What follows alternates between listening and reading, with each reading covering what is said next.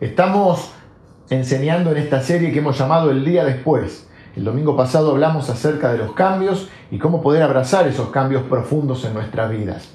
el mundo es dinámico, la realidad que vivimos es dinámica y siempre se producen cambios, pero en esta serie estamos apuntando a cambios, a los cambios profundos, a los cambios radicales que de golpe parece que todo tu mundo cambia. Y vamos a ver algunos estudios de casos. En, este, en esta ocasión vamos a ver la vida, un, tramo de la vida de Daniel. Daniel, hay un libro que lleva su nombre, está considerado uno de los profetas menores, no porque sea de menor importancia, sino porque es más breve el libro, donde relata la vida de Daniel y también tiene un aspecto profético donde habla de los últimos tiempos y, de la venida del Señor. Eh, Daniel es un joven del linaje de los príncipes de Israel y sufren la invasión babilónica con el rey Nabucodonosor. Este rey no solo eh, sitia eh, Jerusalén, sino que además se lleva los utensilios del templo y se lleva parte del linaje de jóvenes, eh, del linaje de los príncipes, para que sirvan en su reino. Entonces toma a Daniel y a sus compañeros y los lleva para un proceso de de entrenamiento. Esto es lo que nos relata el primer capítulo del libro de Daniel. Dice que en el año tercero del reinado de Joacim, rey de Judá, vino Nabucodonosor, rey de Babilonia, a Jerusalén y la sitió. Luego dice que tomó a Daniel, Ananías, Misael y Azarías, que eran de los hijos de Judá, y los puso bajo las órdenes del jefe de los eunucos, llamado Aspenaz para que los eh, entrenase en diferentes aspectos para poder servir en la casa del rey. Y, dice la Biblia que eh, a estos, estos muchachos, el jefe de los eunucos puso nuevos nombres. A Daniel le puso Belt, Beltzazar, a Ananías Sadrach, a Misael Mesac y a Azarías Abednego. Daniel entonces eh, sigue siendo en general nombrado en los relatos como Daniel, pero luego vamos a ver que eh, con los demás muchachos se va a usar los nombres ya nuevos que les han puesto, que son Sadrach, Mesach y Abednego. Y dice la Biblia que eh, les señaló el rey ración para cada día de la provisión de la comida del rey. Tenían que comer de la comida del rey, el vino que bebía el rey, y que durante tres años los criase para que al fin de ellos los presentara al rey. Los tenía que preparar. En, dice que buscó jóvenes que fuesen sin tacha alguna, ya destacados, de buen parecer, enseñados en toda sabiduría, sabios en ciencia y buen entendimiento, y tenían que ser, bueno, jóvenes capaces, inteligentes, para que también pudiesen aprender eh, las letras y la lengua de los caldeos, a los que pertenecía el imperio babilónico.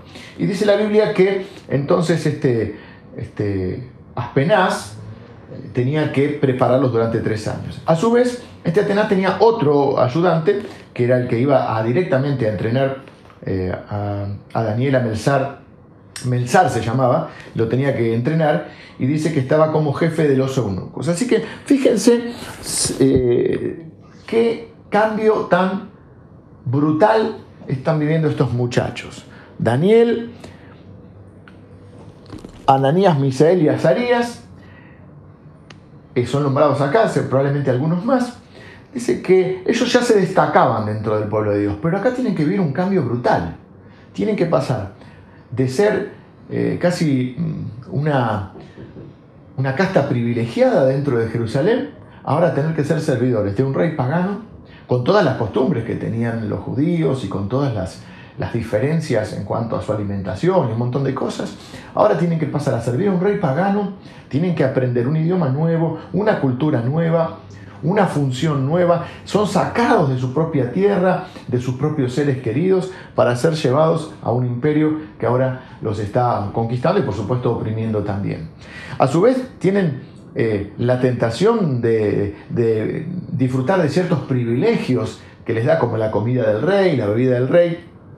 Y a su vez no sabemos acá, porque dice el jefe de los eunucos, no sabemos si incluso no los hicieron eunucos a ellos. No lo dice, no lo aclara, pero hay una posibilidad de que fuera así, ya que están bajo las órdenes de Aspenaz y de Melzar, que ambos estaban en la casa de los eunucos, que eran los servidores del rey. Así que fíjense qué cambio brutal. Y, de eso quiero hablarles hoy, de cómo eh, eh, pudieron ellos atravesar este cambio, cómo pudieron salir eh, adelante en medio de todo esto. Para eso tenemos que ver que Babilonia representa en la Biblia un conjunto de valores que se oponen al reino de Dios. En el libro de Apocalipsis, en el capítulo 18, mm, la menciona como emblema de todo lo malo, todo lo opuesto a Dios. Como si dijéramos hoy, no sé, o si en algún momento me enseñaran, Babilonia es más que Sodoma y Gomorra, es más que Las Vegas, es más que eh, y no sé, Ibiza, los lugares que están eh, relacionados con, con descontrol, eh, con, con, valores opuestos al reino de Dios. Bueno, para la Biblia es Babilonia, todo lo que se opone a Dios. Así de difícil era la realidad de estos jóvenes. Tenían que vivir en Babilonia y salir adelante en Babilonia. Pero además Babilonia era para Daniel y para sus sus compañeros un mundo nuevo. Para ellos el mundo había cambiado y su desafío era vivir una vida significativa y con propósito en ese nuevo mundo. Al igual que Daniel y sus compañeros, estamos frente a un nuevo mundo, una nueva realidad. La Biblia dice en Romanos capítulo 12 que no debemos tomar la forma de pensar, dice, no, os conforméis a este siglo o no se conformen a este mundo, a la, a la forma de pensar de este mundo, que tiene otras prioridades, otros valores, sino que tenemos que renovar dice la Biblia que tenemos que renovar nuestro entendimiento, nuestra mente a través de renovar nuestro entendimiento, para poder conocer la buena voluntad de Dios agradable y perfecta.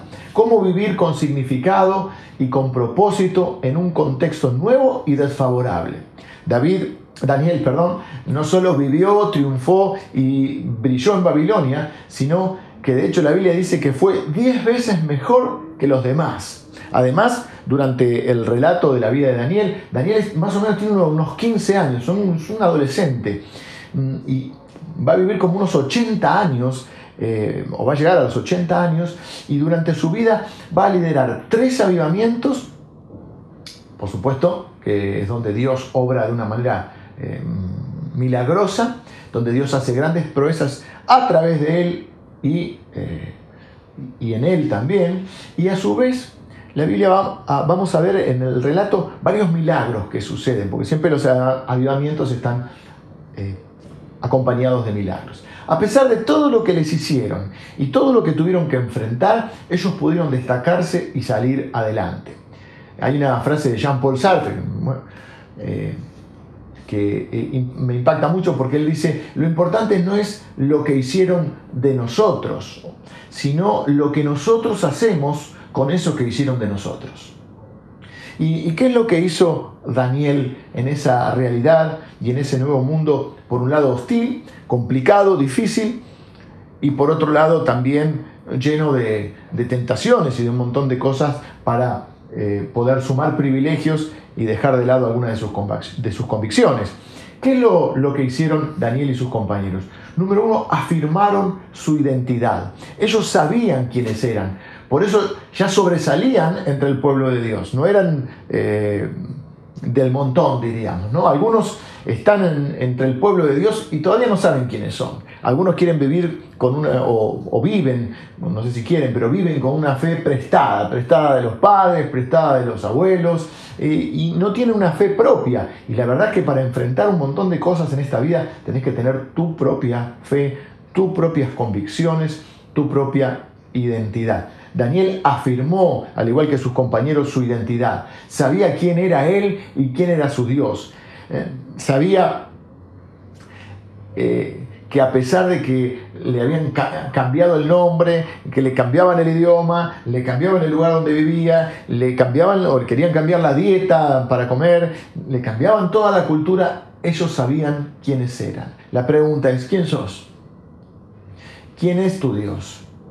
De tu respuesta depende todo lo demás. Si vos sabés quién sos, si sabés a dónde perteneces, si sabés, diríamos nosotros, para qué equipo jugás, para dónde pateás en este equipo, quién es tu verdadero jefe, cómo tenés que comportarte, cuándo decir que sí, cuándo decir que no, quiénes son tus verdaderos amigos y verdaderos compañeros. y verdaderos hermanos y además entonces podrás saber cuál es tu destino. Seguramente alguna vez eh, te han hecho esta pregunta, ¿quién te crees que sos? Es determinante lo que creemos acerca de quiénes somos. El libro de Proverbios dice que cuál es el pensamiento que tenemos, dice así, cuál es su pensamiento en su corazón, tal es él. Es decir, que cada uno vive de acuerdo a lo que piensa. No tanto a lo que a veces dice, sino a lo que verdaderamente piensa. Seguramente alguna vez te hicieron esta pregunta, ¿quién te crees que sos? Y más allá de la intención con la que te hayan hecho esta pregunta, la pregunta amerita una respuesta. ¿Quién soy realmente? ¿Cuál es mi identidad? ¿Qué es lo que yo realmente creo? ¿Cuáles son mis prioridades? ¿Cuáles son mis valores? ¿Cuáles son mis convicciones? No las que digo, porque a veces por ahí no coincido. Lo ideal es que coincida lo que pensamos y lo que decimos. Pero a veces hay una diferencia, ¿no? Lo que realmente determina cómo voy a vivir es lo que creo internamente. Mucha gente forma su identidad eh, a partir de la opinión de los demás es decir, a partir del rol que le dan los demás, en la familia, en la escuela, en el colegio, eh, en el trabajo, tenés un rol y bueno, asumís ese rol. Eh, el problema de esto es que la opinión de la gente siempre es subjetiva. Es decir, yo soy lo que la gente dice que soy o como la gente me ve. Me, me, guío por ese parámetro. Y esa información siempre es subjetiva porque está basada en una información que puede ser errónea o al menos incompleta, porque es una información al menos limitada y muy particular. Nadie te conoce completamente, ni sabe qué pensás, qué sentís, cuáles son tus deseos, tus anhelos y tus motivaciones. Podés tener grandes amigos, pero aún así nadie te conoce tan profundamente. En realidad nadie te conoce como Dios te conoce, ¿no? Otras personas forman su identidad basándose en su propia opinión de quiénes son. Es decir, lo que yo mismo digo que soy. Anteriormente es lo que los otros dicen que soy. Ahora es lo que yo digo que soy. Pero también no deja de ser una opinión subjetiva. Sigue, sigue estando basada en una información que puede ser errónea o al menos limitada es solo como yo me veo y todos tenemos un, lado ciego. Por ejemplo, mucha gente eh, cree que porque ha cometido un error, eh, ella ya se convierte en un error, piensa que su vida es un error, identifica algo que hizo con su identidad. Lo que hiciste no es tu identidad, es parte de tu vida. Otro ejemplo, quizá um, algunas personas se enteran que sus padres no, no los esperaban o no quisieron tenerlos.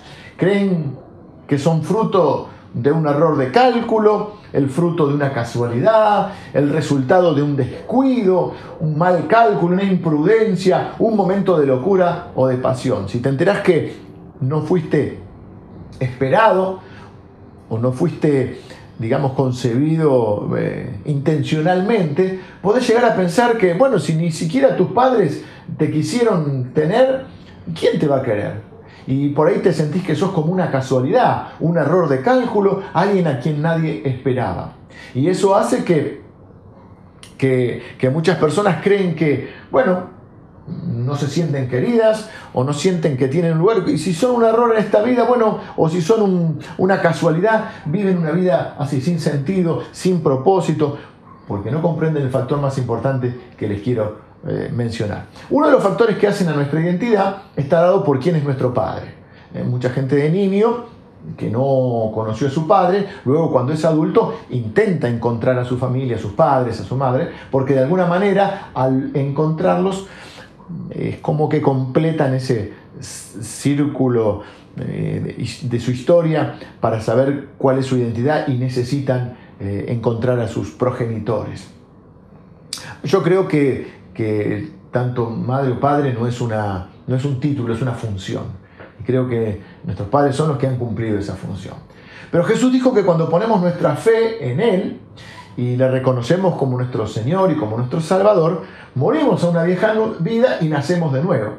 Ahora Dios es nuestro Padre. Dice la Biblia que por la fe, cuando nosotros ponemos la fe en Jesús, Dios nos adopta como padres, nos da el Espíritu Santo a través del cual podemos decirle, dice la Biblia, a Dios Abba Padre, que significa papito eh, o, pa, una forma cariñosa de, referirse a, Dios, una forma familiar. Ahora, si Dios es nuestro Padre, este es un cambio profundo. La muerte a una vieja vida y el nacimiento a una vida nueva. Este cambio es tan radical, tan cataclísmico, diría yo, que este cambio que se produce en nuestra vida es un cambio donde Dios nos da un nuevo corazón, una nueva mente y una nueva identidad. Ahora esa identidad está dada por quién es nuestro Padre. El apóstol Pablo lo dice de esta manera. Dice, de modo que si alguno está en Cristo, es una nueva persona. Y las cosas viejas pasaron y todas son hechas nuevas. Es una nueva persona con una nueva identidad. Entonces tu verdadera identidad no está determinada por lo que los otros dicen que sos, no está determinada por lo que vos mismo decís de vos, sino que está determinada por lo que Dios dice de vos. Y Él lo ha dejado claro en la Biblia que es su palabra, y su palabra es la verdad. Y por eso quiero mostrarte lo que Dios dice de vos. Dice la Biblia, uno de los libros que es fascinante y que nos abre mucho los ojos sobre este tema, es el libro de Efesios, donde dice la Biblia que Dios nos pensó antes de la fundación del mundo, nos eligió antes de la fundación del mundo y que nos creó con un propósito. Y dice que nos eligió en amor. Así que ahí tenemos por lo menos varias verdades acerca de quiénes somos. ¿Qué dice Dios entonces que soy? Que soy un hijo creado por Dios único y especial conocido, elegido, deseado y amado por Dios y creado con un propósito. Antes de Dios crear los cielos, la tierra, las montañas, la naturaleza que ves, Dios pensó en vos, que tal día de tal año ibas a nacer. A mí me gusta decir que Dios no te hizo en serie, te hizo en serio, porque te hizo único, especial para cumplir un propósito eh, muchos propósitos en tu vida. ¿Cuál era la estrategia a su vez del el rey de este nuevo mundo en el cual tenían que vivir Daniel y sus compañeros? ¿Cuál era la estrategia de Nabucodonosor? Conquistarlos culturalmente. No solo los conquistó físicamente, sino que los quería conquistar en sus mentes y en sus corazones. Los quería transformar en caldeos, en babilonios. Pero dice ahí en el, versículo 8 que Daniel propuso en su corazón no contaminarse con la porción de la comida del rey ni con el vino que él bebía. Y le pidió al jefe de los eunucos que no lo obligase a comer esa comida. Pero a su vez, el jefe de los eunucos tenía miedo. Dice que él halló versículo, miren cómo está nuestra actitud y cómo está el obrar de Dios también en respuesta. Dice el versículo 9 que puso Dios a Daniel en gracia y en buena voluntad con el jefe de los eunucos. Pero le dice, tengo miedo que después, si ustedes están eh, de mal aspecto, eh, el, rey se enoje conmigo. Pero dice la Biblia que Daniel le dijo, vamos a hacer una cosa, vamos a probar 10 días. Mm, está en los versículos siguientes. Dice que ellos se propusieron eh, comer solamente legumbres y agua casi diríamos a, pan y agua, pero bueno, por 10 días. Y luego que como, eh, una especie de, challenge, de desafío, ¿no? Dice, le dice a, a, Melzar sobre todo, dice, por 10 días danos legumbres y agua, no nos den ni la comida ni el vino del rey. Y en 10 días vemos cómo estamos. Y si estamos bien, entonces seguimos con esta dieta. La, la actitud de, Daniel es, primero afirma su identidad y entonces a partir de ahí él se da cuenta que no puede contaminarse con cosas. No, se olviden además que la comida era muy importante para, para los israelitas porque tenían toda una sed. Hasta, hasta el día de hoy los judíos tienen eh, unas eh, normas de comida, ellos llaman la comida kosher, ¿no? que es la, la, comida que pueden comer y tiene toda una serie de requisitos. Hay cosas que pueden comer, cosas que no. Y y muchas veces nosotros también tenemos eh, que confrontarnos con un montón de cosas, ya no la, comida literalmente, pero nos tenemos que confrontar en nuestros valores y tenemos que proponernos no contaminarnos con valores, con cosas que no son del reino de Dios. Mucha gente hace la pregunta equivocada frente a una decisión y dice, ¿qué tiene de malo? Y la pregunta correcta no es qué tiene de malo, la pregunta correcta es qué tiene de bueno, en qué me edifica, en qué me ayuda a crecer, en qué me ayuda a alcanzar mi propósito y mi destino, esto eh, que voy a hacer o esto que tengo que decidir. Por otro lado, el alimento es tipología de la palabra de Dios, porque dice la Biblia, no solo de pan eh, vivirá el hombre, sino de toda comida que sea, de, toda eh, palabra, perdón, no solo de pan vivirá el hombre, sino de toda palabra que sale de la boca de Dios. Es decir, que la palabra de Dios es el alimento espiritual, el alimento de nuestra alma. Hay una frase que se usa mucho en, esto de las dietas que es somos lo que comemos. Y de alguna manera espiritualmente eh, todavía se hace eh, más real esta frase. Somos lo que comemos. No solo de pan vivimos, sino de toda palabra que sale de la boca de Dios. Y tenemos dos opciones. Creerle a Dios o creerle al príncipe de este mundo, creerle a Dios o creerle a Nabucodonosor. No me voy a contaminar con la comida del príncipe de este mundo. Yo voy a comer de la mesa de la palabra de Dios que prepara el Señor delante de mí en presencia de mis angustiadores hasta que mi copa esté rebosando. La fe es por el oír y el oír de la palabra de Dios. La palabra de Dios alimenta tu fe. Si tu vida tambalea es porque estás con un pie sobre la roca y un pie sobre la arena. Mitad en la palabra de Dios, mitad en los valores de este mundo. Y este es un tiempo de definición. No podés estar comiendo la mitad, eh, alimentando tu alma la mitad con este mundo y la mitad con la palabra de Dios. Tenés que estar alimentado en las y parado en los cimientos firmes de la palabra de Dios. Son tiempos en nuestras vidas de definición. Atrévete a ser diferente Atrévete a marcar una diferencia. Atrévete a ser contracultural. Diríamos rebelde con causa, no sin causa. Tenemos una causa nosotros. Miren lo que le dijo Dios a otro profeta llamado Jeremías. Les dice así, si te convirtieres, yo te restauraré. Y, si, y delante de mí estarás. Y si entre sacares lo precioso de lo vil, serás como mi boca Conviértanse ellos a ti y tú no te conviertas a ellos. Y te pondré en este pueblo por muro fortificado de bronce y pelearán contra ti, pero no te vencerán, porque yo estoy contigo para guardarte y para defenderte, dice Jehová. Y te libraré, te libraré de la mano de los malos y te redimiré de la mano de los fuertes. Si te convirtieres, yo te restauraré y si entresacares lo precioso de lo vil. algunos de nosotros tenemos que convertirnos para ser restaurados, convertirnos mm, de, justamente de estar tratando de parecernos a la gente que tiene otros valores, a la gente que tiene otros principios, convertirnos de estar caminando en la dirección equivocada. Otros quizás están caminando con Dios, quizás están teniendo algunos valores del reino, pero tienen que empezar a entresacar lo precioso de lo vil. Todavía hay cosas que no están mm, de acuerdo a lo que Dios quiere para nuestras vidas.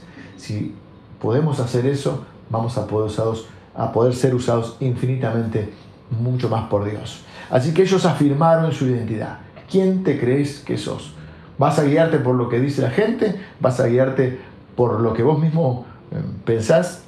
O vas a guiarte por lo que Dios dice. Su palabra es verdad y ahí está toda la información completa y verdadera. Así que número uno, afirmaron su identidad. Número dos, tuvieron un corazón para Dios. Dice la Biblia que ellos se propusieron honrar a Dios a cualquier precio tenían un deseo de vivir para Dios. Desde que llegaron a Babilonia, a los 15 años, Daniel y sus compañeros se plantaron firmes delante de quien fuese, delante de Nabucodonosor, delante de Aspenaz, delante de Melzar, delante de otros reyes que vinieron después, porque durante la vida de, Daniel van a ir apareciendo otros reyes. Y eso tuvo un precio. Daniel es conocido un episodio en su vida donde fue tirado a un foso de leones y, rescatado por Dios milagrosamente. También vieron la mano de Dios en sus vidas, por supuesto, honrando esa fidelidad.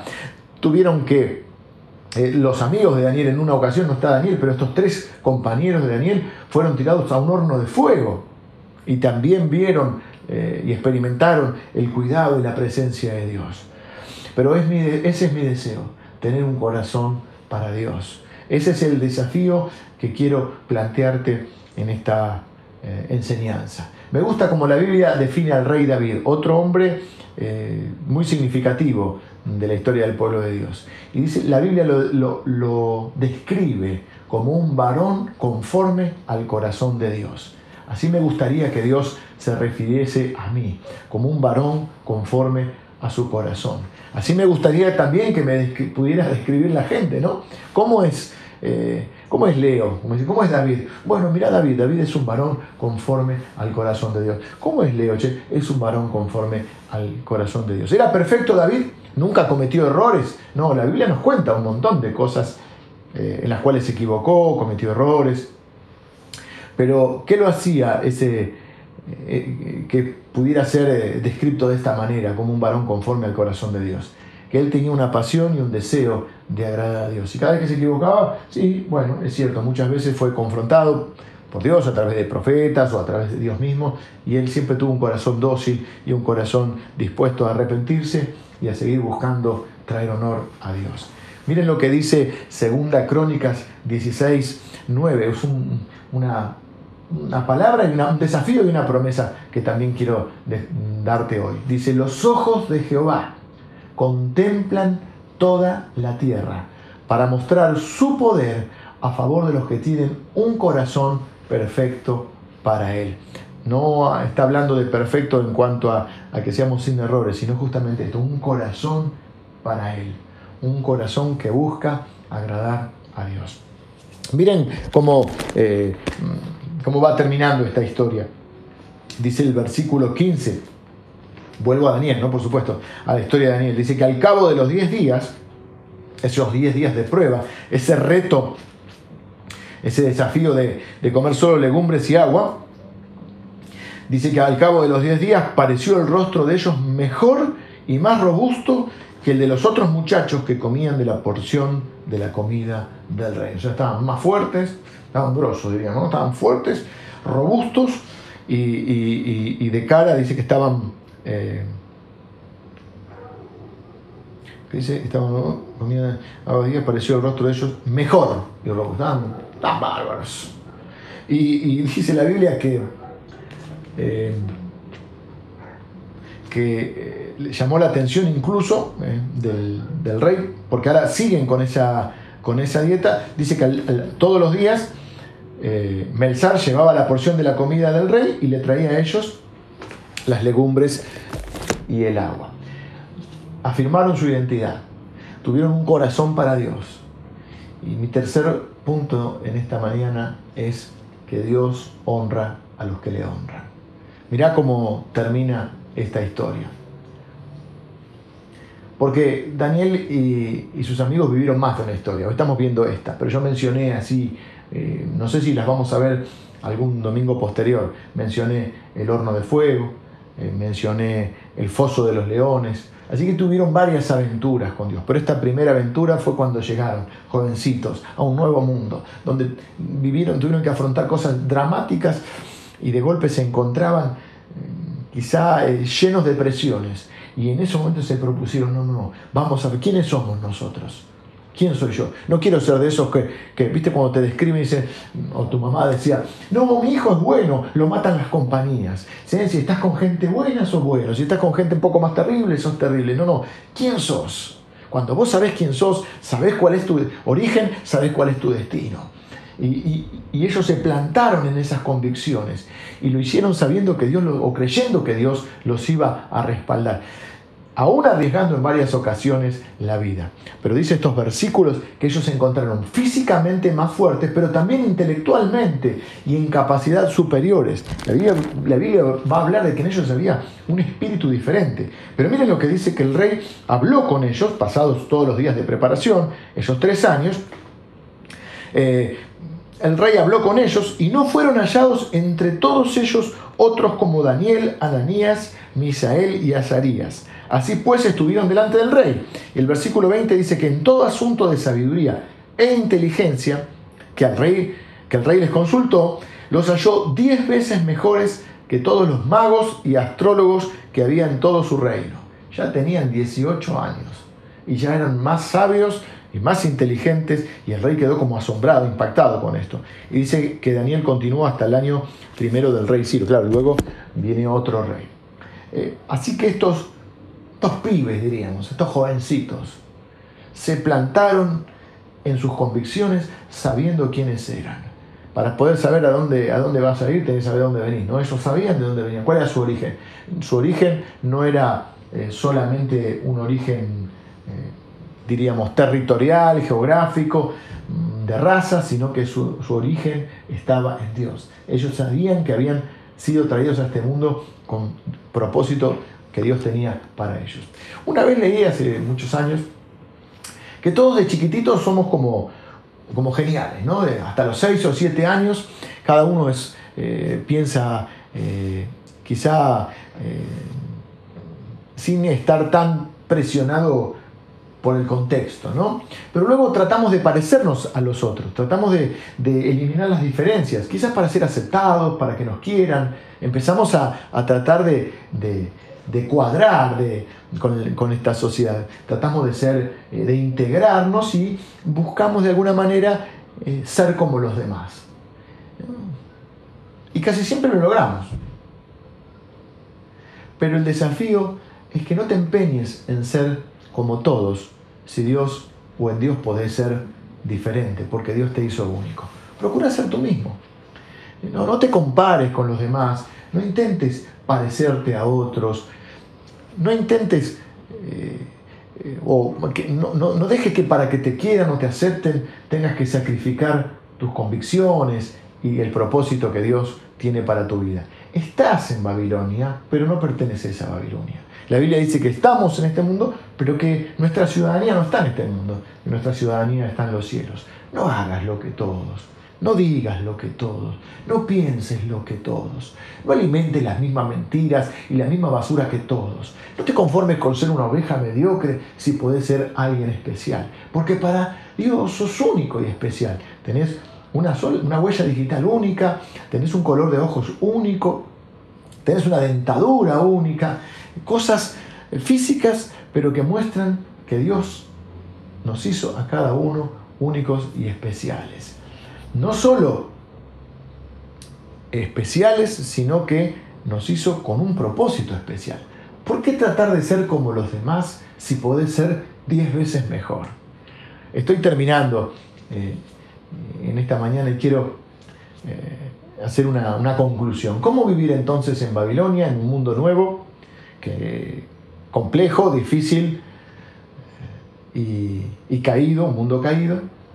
Eh, y Daniel y sus amigos de alguna manera nos mostraron que es posible. Algo es imposible hasta que alguien lo hace. Es una frase que leí alguna vez, creo que es de Mandela, Nelson Mandela. Dice, alguien, algo es imposible hasta que alguien lo hace. ¿Cómo vivir en este mundo hostil, difícil y complicado, en una sociedad alejada de Dios, donde predominan otros valores que en general son contrarios al reino de Dios? Con una identidad clara, con un corazón para Dios, con una fe incondicional en el Señor y con una esperanza inquebrantable. Mirá, quiero cerrar leyéndote un, hermoso episodio en la vida de Daniel, ya mucho más adelante en su vida. Dice la Biblia que él estaba eh, haciendo eh, un ayuno porque estaba viviendo un conflicto grande. Dice, la palabra era verdadera y el conflicto era grande. Y dice la Biblia que él estuvo, esto es en el capítulo 10, dice, en el año tercero del rey Ciro, había cambiado eh, el rey porque también incluso había, eh, estaba ahora bajo el imperio persa, fue revelada palabra a Daniel, llamado Belsasar, y la palabra era verdadera y el conflicto grande, pero él comprendió la palabra y tuvo inteligencia en la visión, supo abrazar esta visión. Y dice el versículo, eh, los versículos siguientes que durante espacio de tres semanas, 21 días, no comió ni eh, no comió manjar delicado, ni entró en boca, en mi boca carne ni vino, ni me ungí con ungüento, ni me ungí con ungüento hasta que se cumpliesen las tres semanas. Eh, algunos hablan de la dieta de Daniel, decir, no es que no comió, pero no comió nada, ningún manjar, como si dijéramos algo muy básico. Y dice el versículo, después de esos días, dice el versículo 4, esto quiero que, lo, prestes atención acá, dice, el día 24 del mes primero, estaba yo a la orilla del gran río y de Kel, y alcé mis ojos y miré y aquí un varón vestido de lino y ceñidos sus lomos de oro de Ufaz. Una visitación celestial. Y bueno, lo describe y en un momento dice que el versículo 11, que este varón le dijo a Daniel, le dijo, Daniel, varón muy amado, está atento a las palabras que te hablaré y ponte de pie, porque a ti he sido enviado ahora. Mientras hablaba esto, mientras hablaba esto conmigo, me puse en pie temblando, pues estaba postrado, imagínate, se había tirado al suelo cuando vio esta, esta visión. Entonces me dijo, Daniel, no temas, porque desde el primer día que dispusiste tu corazón, yo pienso que fue hace muchos años eso, fue cuando en lo que leímos hoy, al principio casi de su historia con Dios, desde el primer día que dispusiste tu corazón a entender y a humillarte en la presencia de tu Dios, fueron oídas tus palabras y a causa de tus palabras yo he venido. Fíjate que como Dios honra a los que le honran. ¿Por qué te leo esta bella y maravillosa escena? Porque esta escena quedó grabada en la mente y en el corazón de Daniel. Fíjate que nos dice el año y nos dice la fecha. Si hacemos algunos cálculos, bueno, los estudiosos han hecho cálculos, nos da el 23 de abril del año 536 antes de Cristo. Así que Daniel dice, no dice, ay, tuve una visión de Dios, sí dice, pero lo que quiero marcarte es que él dice, quedó tan grabado en mi mente, quedó tan grabado en mi corazón eso que viví con, con el Señor, que te puedo decir qué día fue. Fue el 23 de abril del año 536 eh, para nosotros, antes de Cristo. Es cuando vos podés marcar, en tu vida hay, hay un obrar de Dios permanente. A veces es una manera, yo le llamo la mano invisible de Dios, la mano providencial. No lo ves, pero Dios está detrás de todo y cuando miras para atrás en tu vida, ves esa mano de Dios. Pero hay momentos en que Dios se manifiesta de una manera más contundente, más, más perceptible, podríamos decir. Y esos son los momentos que quedan grabados en nuestra vida, son como hitos, ¿no? Momentos eh, de quiebre en nuestra vida, momentos, momentos eh, diríamos, bisagra, ¿no? Donde se cierra algo, una etapa y se abre otra, donde irrumpe Dios de alguna manera, momentos donde queda grabada esa intervención contundente de Dios. ¿Y qué le dijo? ¿Y por qué fue tan contundente para él? Bueno, primero imagínense la visión que tuvo, ¿no? Pero además miren las palabras que le trae este varón de Dios. Le dice, varón muy amado, Daniel, vos sos muy amado por Dios. Ninguno de los sacrificios que hiciste, ninguna de las de los riesgos que corriste para honrar mi nombre, eh, pasan desapercibidos en el cielo. Desde el primer día que dispusiste tu corazón, yo te oí. Y a causa de tus palabras he venido. El Salmo 34, versículo 15 dice, los ojos de Jehová están sobre los justos y atentos sus oídos al clamor de ellos. Muchas veces podemos llegar a pensar, Dios verá esto, Dios eh, oirá mi oración. Dice que los ojos de Dios están, en otra parte de la Biblia también dice, en otro salmo dice que los ojos de Dios están de noche y de día sobre nosotros y que sus oídos están pendientes a nuestro clamor. Jesús dijo algo también parecido, dijo, el que a mí viene, yo no le echo fuera. En una ocasión también Jesús ora y dice, gracias Padre porque, porque me oíste. Yo sé que siempre me oyes, pero lo digo para que los demás también lo sepan. ¿Cuál es el desafío en este mundo nuevo? Las cosas van ya han cambiado de una manera total. Vas a tener que enfrentarte a muchos cambios en tu vida. Y ya está llegando ese día después. ¿Cuál es mi, mm, mi deseo? Mi deseo es que esta palabra se implante en tu corazón. Es tiempo de cambio que va a traer eh, aparentemente cosas buenas y cosas malas. En, en la realidad que vivieron Daniel y sus compañeros parecía todo malo. Todos los cambios eran aparentemente perjudiciales. Pero él se mantuvo firme en, su convicción, afirmó su identidad. Ellos, no solo Daniel, también sus compañeros, afirmaron su identidad. Para estos tiempos vas a tener que tener, va a ser tiempo de definición, vas a tener que tener claro quién sos. Te vas a enfrentar muchas veces a un mundo caído, con otros valores, conflictivo, difícil, y vas a tener que, eh, y van a ser, diría, puestas a prueba tus convicciones. ¿Quién sos realmente? Y justamente, y vas a ser tentado con la comida del rey. Y vas a ser tentado a, poder eh, vender algunos de tus valores o de tus convicciones para obtener beneficios. Pero la Biblia dice que nada que hagas eh, por amor a Dios va a quedar sin recompensa. Nada que, que, Dios honra a los que le honran. Así que afirmate en, esta, en estas promesas de Dios. Afirmate en tus valores, en tus convicciones. Afirma tu identidad. ¿Quién sos realmente? ¿Son lo que dice la gente? ¿Son lo que vos decís? ¿O son lo que Dios dice? Porque Dios dice que sos un hijo amado, elegido por Él. Y que Dios te ha creado con propósito y que pensó en vos antes de la fundación del mundo. Eso es lo que la Biblia dice que sos. ¿Y o le vas a creer a Dios o le vas a creer a Nabucodonosor? ¿Vas a comer la comida de este mundo o vas a comer de la mesa que prepara el Señor delante tuyo en presencia de tus angustiadores para que tu copa esté rebosando? ¿Vas a plantarte sobre la roca o vas a tener un pie en la arena y un pie sobre la roca? Así tu vida va a tambalear, pero tu vida va a estar firme cuando estés plantado sobre la roca que es Cristo. Afirma tu identidad. Volca tu corazón, decidí. Las decisiones hay que tomarlas antes, no en el momento que vienen los, conflictos o los cambios. ¿Quién sos? ¿Para quién vas a vivir? ¿Quién sos va a determinar para dónde vas a, orientar tu vida? ¿Vas a, pararte en la palabra de Dios? ¿Vas a pararte en, tu identidad como hijo elegido y amado por Dios?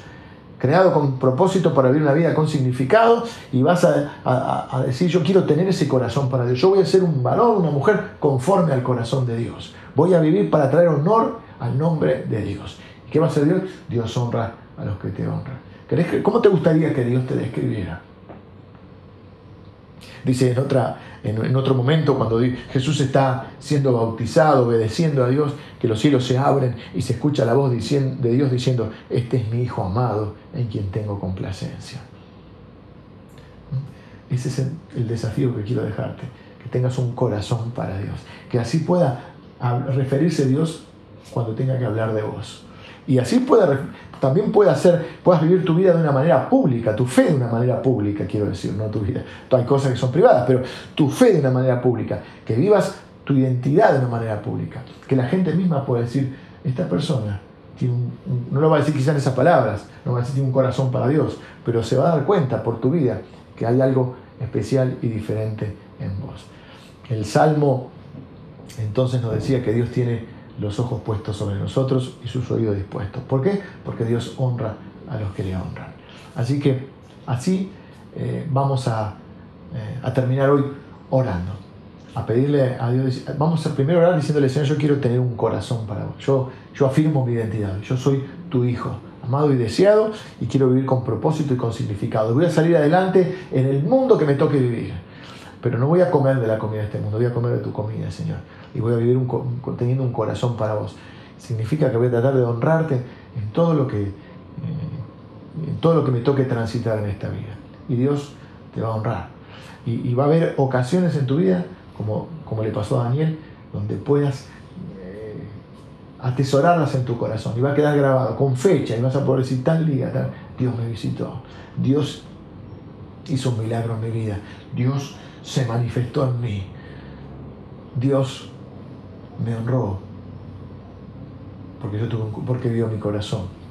Vamos a orar. Eh, quiero dejarte este desafío. Señor, en el nombre de, Jesús, bendigo a cada uno eh, de, mis hermanos y las personas que nos están mirando. Señor, quizá eh, muchos de ellos tienen que decidir hoy o definir hoy quiénes son. Y, quizá tienen que definir si van a vivir una vida con significado y con propósito y tienen que decidir si van a a vivir para honrarte, Señor. Así que te pido que tu Espíritu Santo toque cada corazón y para que muchos puedan darse cuenta que les amás, que querés ser un padre para ellos y que deben poner su fe en Jesucristo y afirmarse sobre la roca que es Cristo y sobre tu palabra. Señor, bendigo a cada persona que hoy está queriendo tomar esta decisión. Bendigo a aquellos que están decidiendo hoy vivir una vida que traiga honor, a tu reino y a tu nombre, Señor. Y yo proclamo sobre sus vidas que tú eres un Dios que honra a los que le honran y que intervendrás milagrosamente en su vida, Señor. No queremos vivir eh, una vida sin sentido tratando de parecer, parecernos a los demás. Queremos, cuando poder, tenemos la oportunidad de ser diez veces o vivir una vida diez veces mejor. Bendigo a cada persona que, que recibe, Señor, esta oración. En el nombre de Jesús oro. Amén. Que el Señor te bendiga. Nos vemos la próxima.